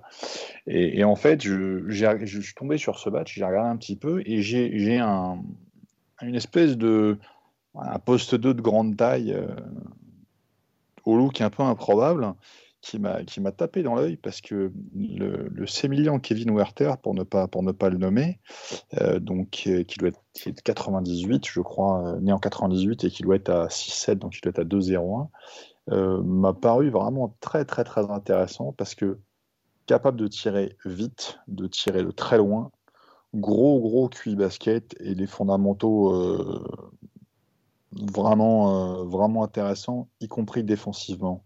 Donc euh, voilà, c'est pour moi un vrai scoreur, un joueur de, capable de mettre des points, de tirer est, capable d'apporter ça un petit peu, un petit peu pour aider ses équipes et à suivre. À suivre. Mm. Je, pense pour moi que c'est plus inévitablement un profil un profil Euroleague peut-être à moyen terme, sauf s'il arrive à faire une place dans la ligue, comme d'autres ont réussi à le faire avant lui. Hein. Je pense pas qu'il soit moins mauvais, enfin moins, moins fort qu'un fait... Capono pour, pour nommer que lui. Mais... Tu, dis ça, tu dis ça parce que euh, c'est vrai que physiquement, quand on le regarde jouer, on, ne dirait pas qu'il est euh, on a, très, très athlétique. Voilà, on a clairement le même préparateur physique tous les deux d'apparence. Hein. Mais, euh, mais il a très bien testé au combat. Mais, il est athlétique, mais il est athlétique, c'est ça le truc. C'est qu'en fait, c'est une espèce de, de joueur. Euh, tu, tu, tu, tu, le vois rentrer dans, la, dans le gymnase, tu dis tiens, qu'est-ce qu'il fait là? Et au final, ben, il est, c'est un joueur qui a 2m01, qui est athlétique et surtout qui joue poste 2, donc c'est un grand poste 2, qui est athlétique, qui peut tirer et qui, bah, qui ne lâche rien. Il, il, a fait un des. Je crois qu'il est. Euh, au, au, shuttle run, il fait troisième temps de tout. Euh, au sprint, il a fait un des meilleurs temps aussi. Euh, il, a, il, a, été vraiment excellent sur les tests physiques euh, au NBA Combine. Donc il, a... il, a un projet capillaire en plus qui est vraiment des, des, plus intéressants pour la suite, hein, donc ça renforce un peu son. Le, le nouveau Red Mamba. Non, mais au, delà de ça, j'ai vu des rapports de, de scouting des scrimmages que j'ai personnellement pas vu, mais qui disaient en gros, il n'a pas forcément plus scoré que les autres, il n'est pas, sorti du lot euh, par, euh, par ses performances physiques ou quoi que ce soit, ou parce qu'il a contré un type euh, en venant de, l'arrière et tout. Mais juste, il disait, quand il a la balle en main, il prend les décisions un, 3 dixièmes plus vite que les autres. Et ça se voit. Oh, c'est, un, un, joueur, c'est un joueur qui est très très intelligent. Enfin, moi je vois ses lignes de stats, celle, celle globalement, c'est 34 minutes sur, sur, cette année uniquement, pas sur l'année dernière. 34 minutes, donc 5 minutes de plus que l'an dernier. Il a 41% à 3 points sur un vrai volume de tir. Hein. Il a pris 175 tirs sur 322 à 3 points. Il a 5,5 tentés à 3 points par match. Donc il y a quand même déjà de quoi, de quoi, de quoi argumenter. 75% dans ses fronts. Et surtout avec ça, vous collez 5 rebonds, 3,4 passes, 2,5 euh, interceptions. Et surtout, moi, la stat qui m'interpelle ici, c'est les deux fautes ennemies en 35 minutes. C'est un joueur qui défend. Hmm. C'est le joueur, le joueur par excellence. Vous le mettez dans un collectif, ce ne sera pas la première lame.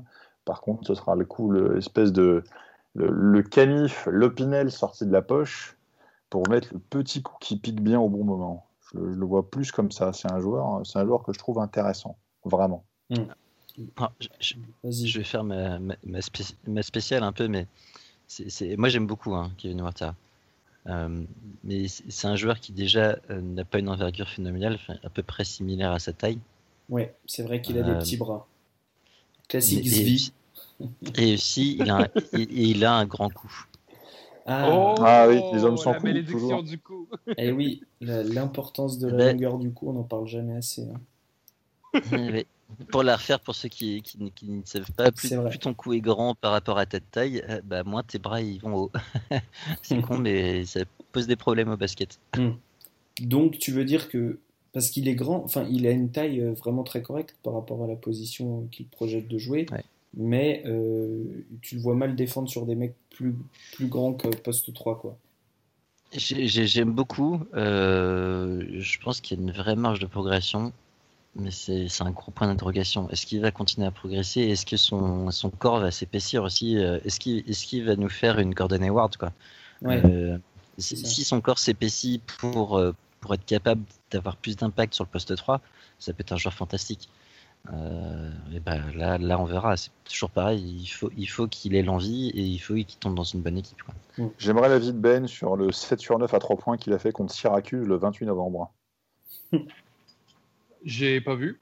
Euh, et honnêtement, les seules parties de Maryland que j'ai regardées cette année, j'étais. Euh, je n'avais Dieu que pour Bruno Fernando. Là. Et, honnêtement, j'ai vraiment. J'ai vraiment euh, je connaissais même pas Kevin Water avant que vous commenciez à en parler. Bon.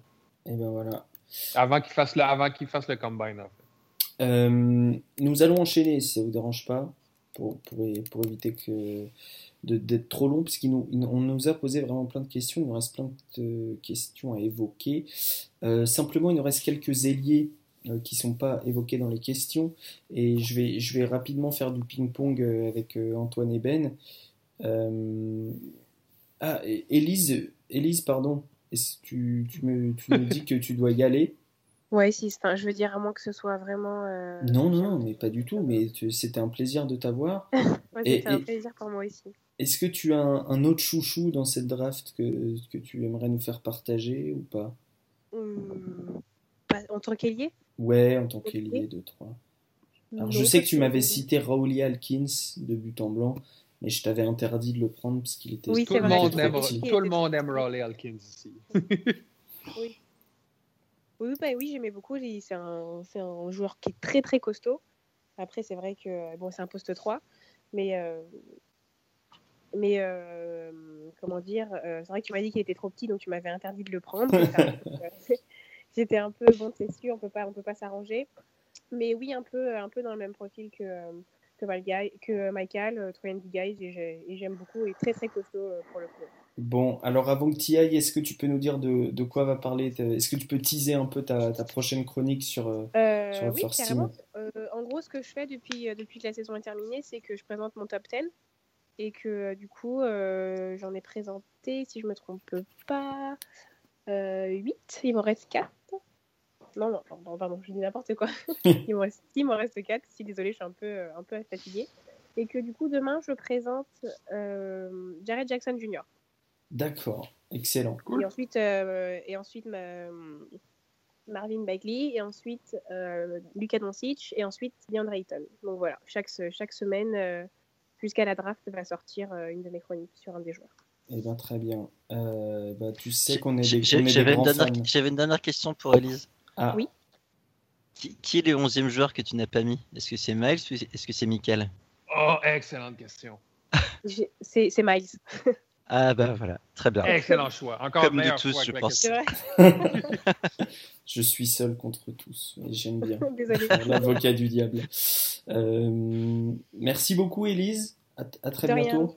Merci, À très Elise. À la prochaine. à la prochaine. Bye bye. Bye. Bye bye. Euh, Romain aussi, tu, tu, tu, tu, tu prends le wagon, tu, nous- tu nous quittes après avoir évoqué euh, Kevin Werther. Ah, bah, il, est- il déjà parti. Il déjà dort. parti dans sa Allez, le. Havre.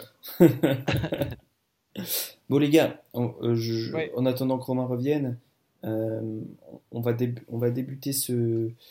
Donc ce- le petit bouton là, c'est c'est pour couper le son, c'est ça? Non, c'est ta bite. Ah. Alors désolé, Non, j'étais en train de vous répondre en disant que je ne saurais tarder effectivement. Eh ben, euh, Ah, je, je peux te libérer, je peux faire ça. Euh, je libérer moi. Allez, va, Romain. Merci encore. Allez, le Havre. Merci, Oui. Ouais. Merci Romain Merci, et, à, et très bientôt. Euh, si tout va bien, on devrait euh, avoir euh, le Doncic Special et, euh, et un ami euh, slovène à toi qui connaît bien le sujet. Si, dans les, euh, Si tout dans les si prochaines va bien, mais comme aujourd'hui les choses sont pas forcément très bien enchaînées, on va dire. Voilà. Mais euh, merci à toi et à la prochaine. Souci. Bye bye. Salut. Salut.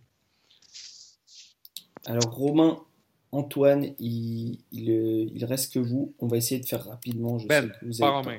Euh, pardon, Ben Antoine, excuse-moi. Euh, un petit ping-pong. Kevin Knox, Ben. Qui- Euh, Quel avenir tu vois? T'aimes J'aime, j'aime beaucoup. Euh, on, on- on- on fait beaucoup de comparaisons avec euh, Tobias Harris, qui joue présentement avec les Clippers. J'aime les comparaisons, mais Kevin Knox va devoir prendre un peu de poids. C'est un joueur qui amène, qui amène un skill set un peu similaire, beaucoup de rebonds, euh, une bonne taille, peut jouer 3 à 4, peut tirer au périmètre, mais il, doit, il doit prendre, il doit prendre du, de la taille. Il va, c'est un joueur qui va avoir besoin de beaucoup d'amour. Hmm. Il a une belle, belle ossature. Je pense qu'il va prendre du poids assez facilement. Je crois que oui aussi. Euh, An- Antoine, euh, Chandler Hutchison, qui euh, les fans des, la rumeur envoie aux, aux Bulls d'ailleurs. C'était une autre de- des questions qu'on avait. Euh, ouais, la, la rumeur est envoyée aux Bulls en, en 22. Elle est, elle est très crédible cette rumeur? Parce que alors simplement pour préciser, euh, c'est euh, à la base je crois que c'est NBA Draft.net qui sort l'info et euh, autant sur les scouting reports, je veux dire on, on peut que déconseiller le site, mais sur les infos, on ne sait pas, ça se trouve, elles sont véri- véritables. Quoi. Donc, vas-y. Euh, Il y, a, les équipes sont très partagées hein, sur ce joueur. Euh, Il y a des équipes qui l'aiment bien, voire beaucoup. Euh, Il y a des équipes qui l'aiment pas ou qui le suivent pas.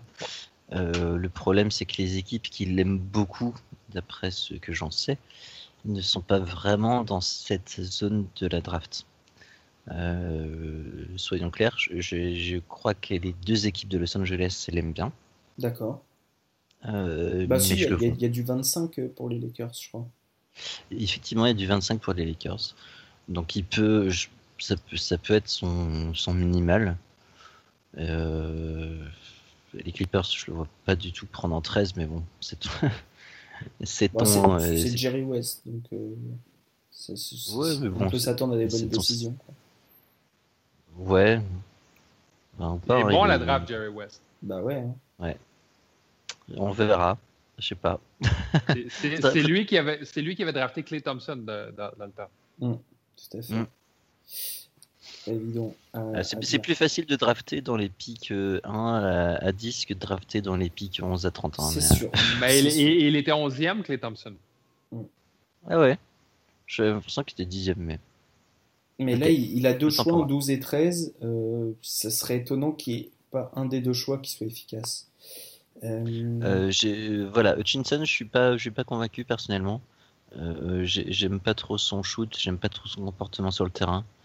Euh, il était dans une fac assez faible, enfin dans une conférence il faible était dans une à Boise très State. faible. ouais.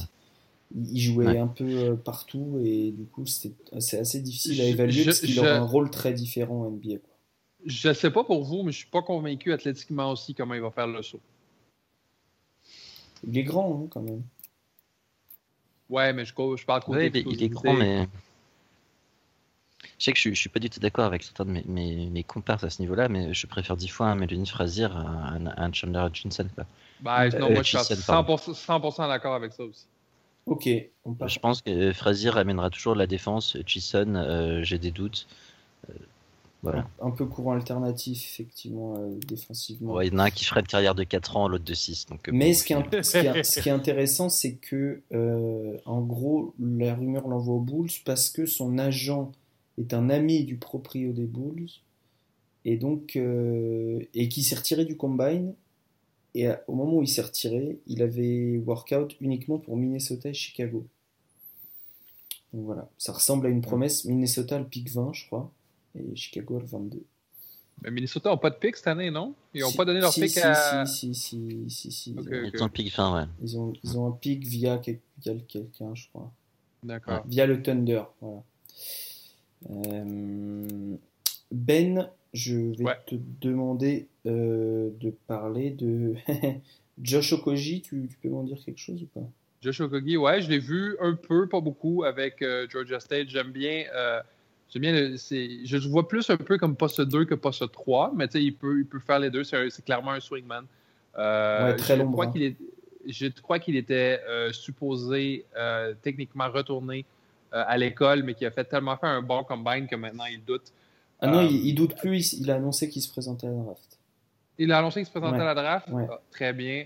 Très bien. Il va avoir, je crois que c'est un genre de joueur qui a une place en NBA. Très costaud, très, très athlétique, très. Ce qu'il fait est très clair aussi. Il shoot des trois, il défend. Euh, je- comme je dis, j'ai pas vu beaucoup, mais j'aime bien. J'aime beaucoup le profil. Ok.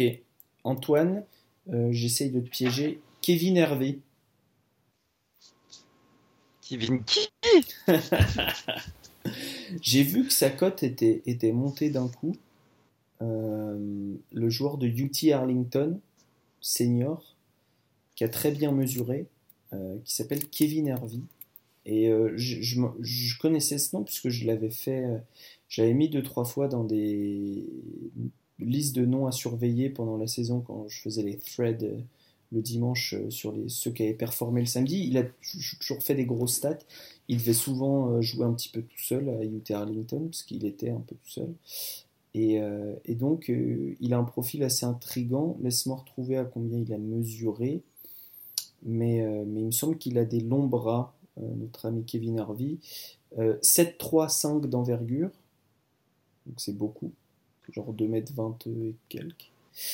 Euh, pour une taille avec chaussures de 6-8, donc 2,05. 2,04. Eh ben, tu m'auras tu m'auras bien pigé, hein. moi je l'ai pas vu du tout. Euh, donc, euh, donc voilà. Ok, tu n'as même pas entendu son nom dans euh, les rumeurs que, de mecs qui, qui climbaient un peu après le, le combine il, il, me semble avoir lu son nom dans des mocks. je pense que typiquement, voilà, comme on disait, c'est c'est tellement flou entre, entre le 20 et les, et 60, enfin je sais plus combien j'ai dit tout à l'heure, mais c'est en gros ça, qu'il peut y avoir un peu tout le monde hmm. dedans, mais je me suis pas arrêté sur son profil. Ok, bon, je tenais à le mentionner parce que je, je, vois son nom apparaître un peu ici et là. Euh, ben, euh, euh, Justin Jackson, l'autre. Ah, le, petit Canadien. Le meilleur des deux. le, petit Canadien, ouais, ben l'autre n'a pas eu de chance. Hein. Sacramento, c'est comme le Bangkok de la NBA. Là. Les gars vont s'échouer là, ils meurent. D'habitude, une overdose de cocaïne. Mais euh, j'aime beaucoup, j'aime beaucoup, beaucoup le petit Canadien euh, Justin Jackson. Je crois que je crois qu'il peut pas faire grand chose bien, mais qui est encore, euh, qui est encore très modelable comme joueur. je crois que j'ai regardé ses stats psychologiques l'autre jour. Je crois qu'il est très coachable. il est une bête physiquement. Il est capable de défendre. Il a des longs bras. Il a un profil physique un peu à la Draymond Green. c'est même pas 1% du joueur que Draymond Green peut être. Mais, mais c'est un, peu, un peu la même histoire que pour Theo Pinson. C'est un joueur qui est capable euh, de défendre. C'est un joueur qui, qui, a une, qui a un impact positif sur un terrain à chaque fois qu'il met les pieds. Euh, je, je, le vois, je le vois être drafté. Euh, je ne sais pas à quel point je le vois avoir une longue carrière dans la NBA, mais je le vois être drafté et puis je le vois, je le vois contribuer jusqu'à un certain point. Ok, très bien. Antoine, qui est-ce que je peux te donner? Il y a plus grand monde. Hein. Mais si. si. vas-y, euh, vas-y, hein, si tu si en as sous, sous le coude. On parlait. Bah, ça dépend. Si, si on parle des de balai, il y, a moins de monde tout de suite. ah oui, on a une question sur Zanan euh, Moussa. Moussa. Ah, oh, le fameux Moussa, ouais. Le euh, fameux Moussa. Ouais, je sais que tu as deux, deux, trois infos qui pourraient être intéressantes à donner. Euh, en, tout cas, on nous demande son rôle et son potentiel en NBA. Euh, comment dire? Comment dire? Euh, Moussa, c'est quelqu'un qui a, fait péter les box scores dans les compétitions FIBA. chez les jeunes, je crois que c'était en U17, il avait genre 44 de PVR, un truc comme ça. c'était un monstre jusqu'à ce que Frank Ntilikina lui,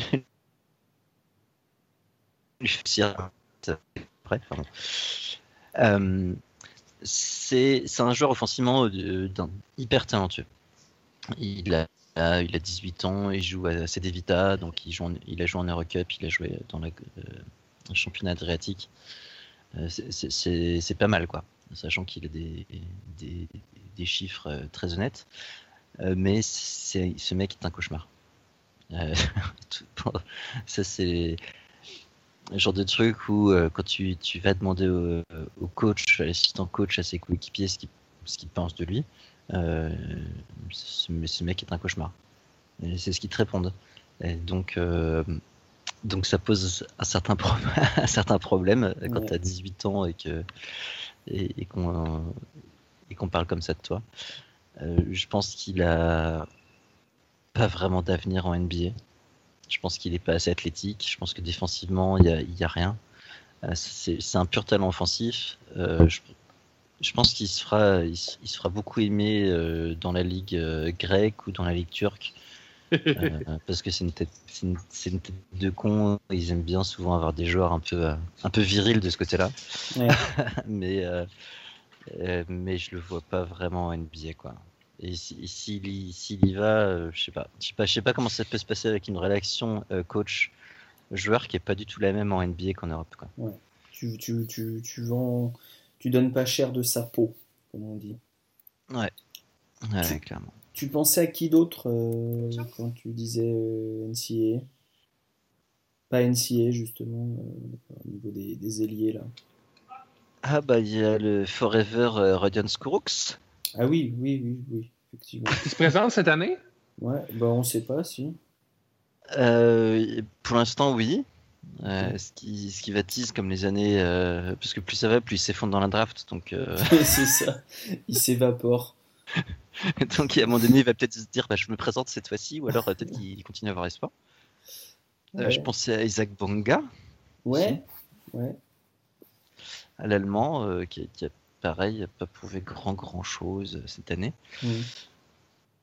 Et puis, mais puis, enfin, c'est pas vraiment, ça ne repère mais pas trop. Je pense à Costas Antetokounmpo qui sera drafté juste parce qu'il s'appelle Antetokounmpo. Et oui, alors j'ai vu, je sais plus où j'ai lu ça, mais alors j'ai lu que il y avait certaines équipes qui avaient bien aimé son passage au, Combine, quoi, qu'il avait, euh, qu'il avait bien défendu et que du coup euh, les gens se disaient ça vaut le coup, quoi, il est long, euh, machin, on va peut-être miser sur lui.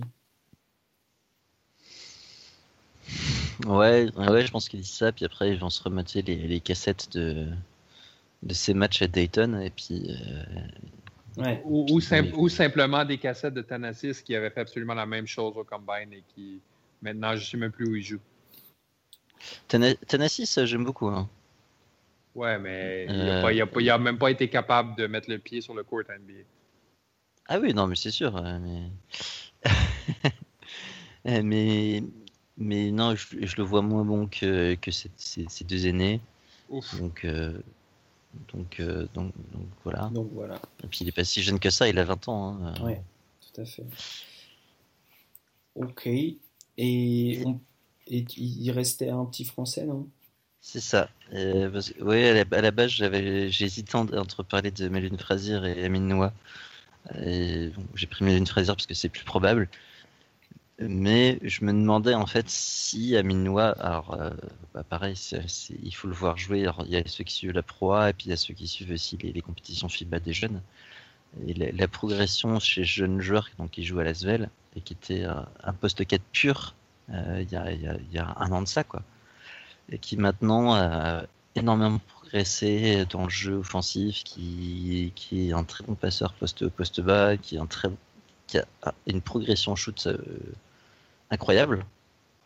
Euh, attends, je suis trop des chiffres parce que je les ai pas en tête. Il shootait à en proie. Euh, attends, je vais prendre les, les totaux. Les totaux en 2016-2017, il shoot à 25% en 3 points et 51% en lancé. Et cette année, il shoot à 34% en 3 points et 67% en lancé. Ouais, effectivement, Voilà. Donc c'est c'est une progression énorme et, et dans tous les compartiments du jeu, il progresse. Et euh, il, il est un peu lourd. Il a un côté un peu, euh, je sais pas comment, euh, bah, un peu Boris Dio. Mais Boris Dio, quand il était jeune, il avait pas ce côté lourd. Mais il, il a un côté un peu, un peu lourd, un peu pâteau. Mais je me demande s'il peut pas jouer euh, à terme post 3 NBA avec un bon coach, euh, parce qu'il il a de la masse à Minois, quoi. Ouais. Avec un avec un bon train de vie, on va dire, euh, en termes gastronomiques. Donc, pas trop de saucissons quand même. Et, euh, et- et un bon préparateur physique, je pense que ça peut être un joueur qui peut, euh, qui peut réellement défendre, qui peut réellement être un twinner sur les postes 3-4. Euh, je pense que ça peut être une excellente pioche en fin de second tour. Quoi. Et ben ouais, s'il est drafté, c'est un petit peu l'année ou jamais, parce qu'il a déjà 21 ans, mine de rien. Donc, euh, enfin, c'est pas Ouais. l'année ou jamais, mais il faut, faut pas qu'il tarde, quoi, se présenter. Ouais, puis il a fait une très bonne année. C'est un peu comme Okobo. Là, c'est- les, les dernières performances de Noah étaient, étaient excellentes. Euh, c'est- je pense que sa cote est bonne. Et, euh, voilà. Mais, mais même s'il finit pour NBA, ça, ça sera un joueur, je pense que je vais aimer pour très longtemps. Ok. Et ben le, le, le, le coup de cœur était là. Euh, avant de partir, messieurs, on a eu deux, deux questions rigolotes. Enfin, rigolotes. Euh, vous allez devoir répondre euh, comme ça de but en blanc. Meilleur défenseur sur les postes extérieurs de cette draft. Allez-y. Ailier, ailier ou pas ailier? Non, euh, peu importe. Sur les postes extérieurs. Meilleur défenseur sur les postes extérieurs de cette draft. J'ai presque envie de dire Mohamed Bamba, honnêtement.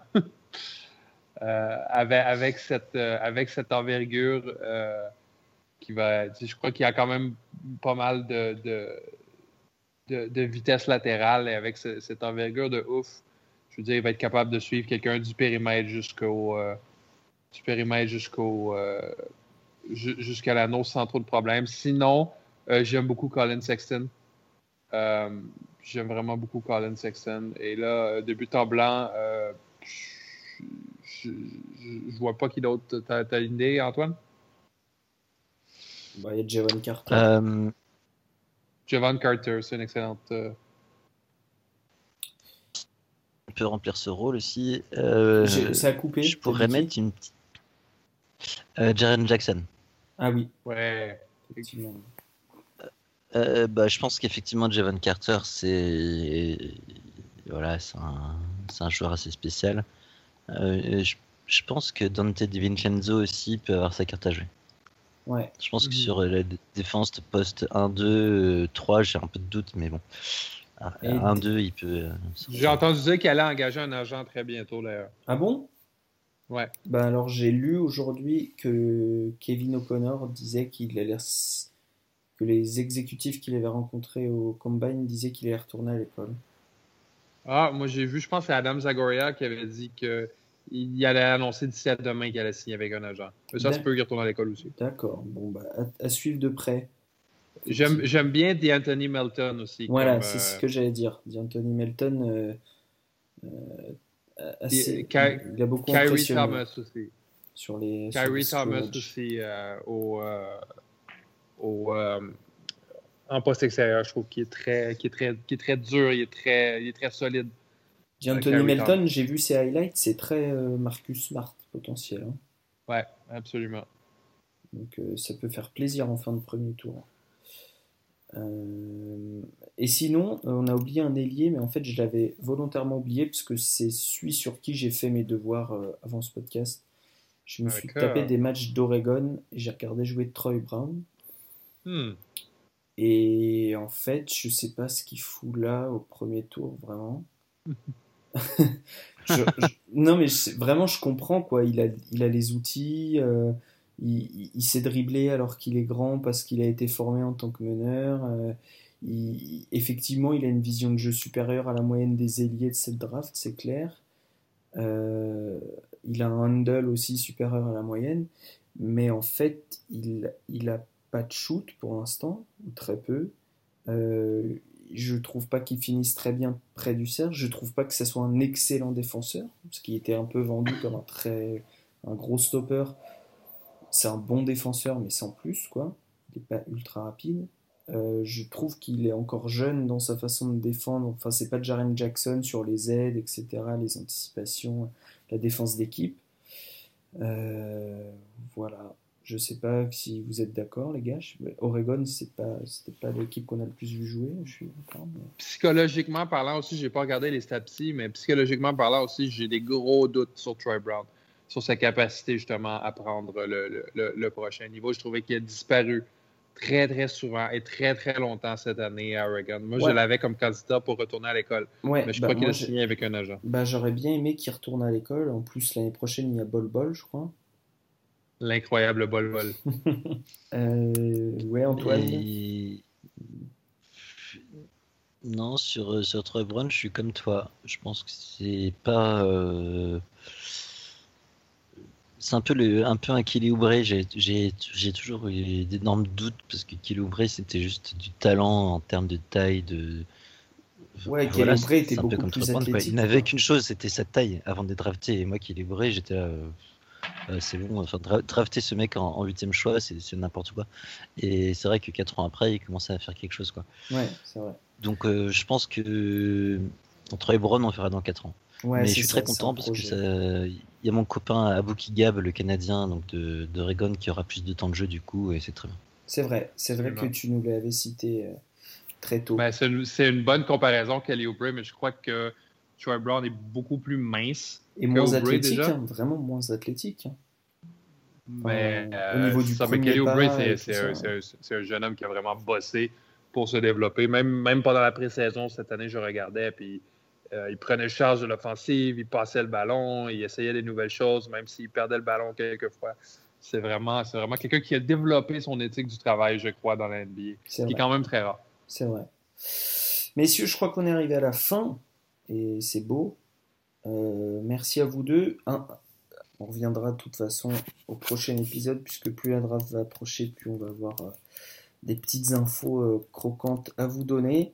On vous donne rendez-vous bientôt donc pour un podcast sur Luka Doncic, mais aussi on va revenir sur la mock draft qui a été faite par les comptes NBA FR. On va en inviter plusieurs par podcast. L'organisation est pas simple, je vous l'avoue, mais on est en train de mettre ça en place. Euh, et puis, euh, si, si, euh, si, les choses veulent nous sourire, on aura aussi un petit, un petit podcast où on va vous faire nos tiers à nous, c'est-à-dire nos chapeaux, et on va donner vraiment notre avis et on va se mouiller pour de vrai.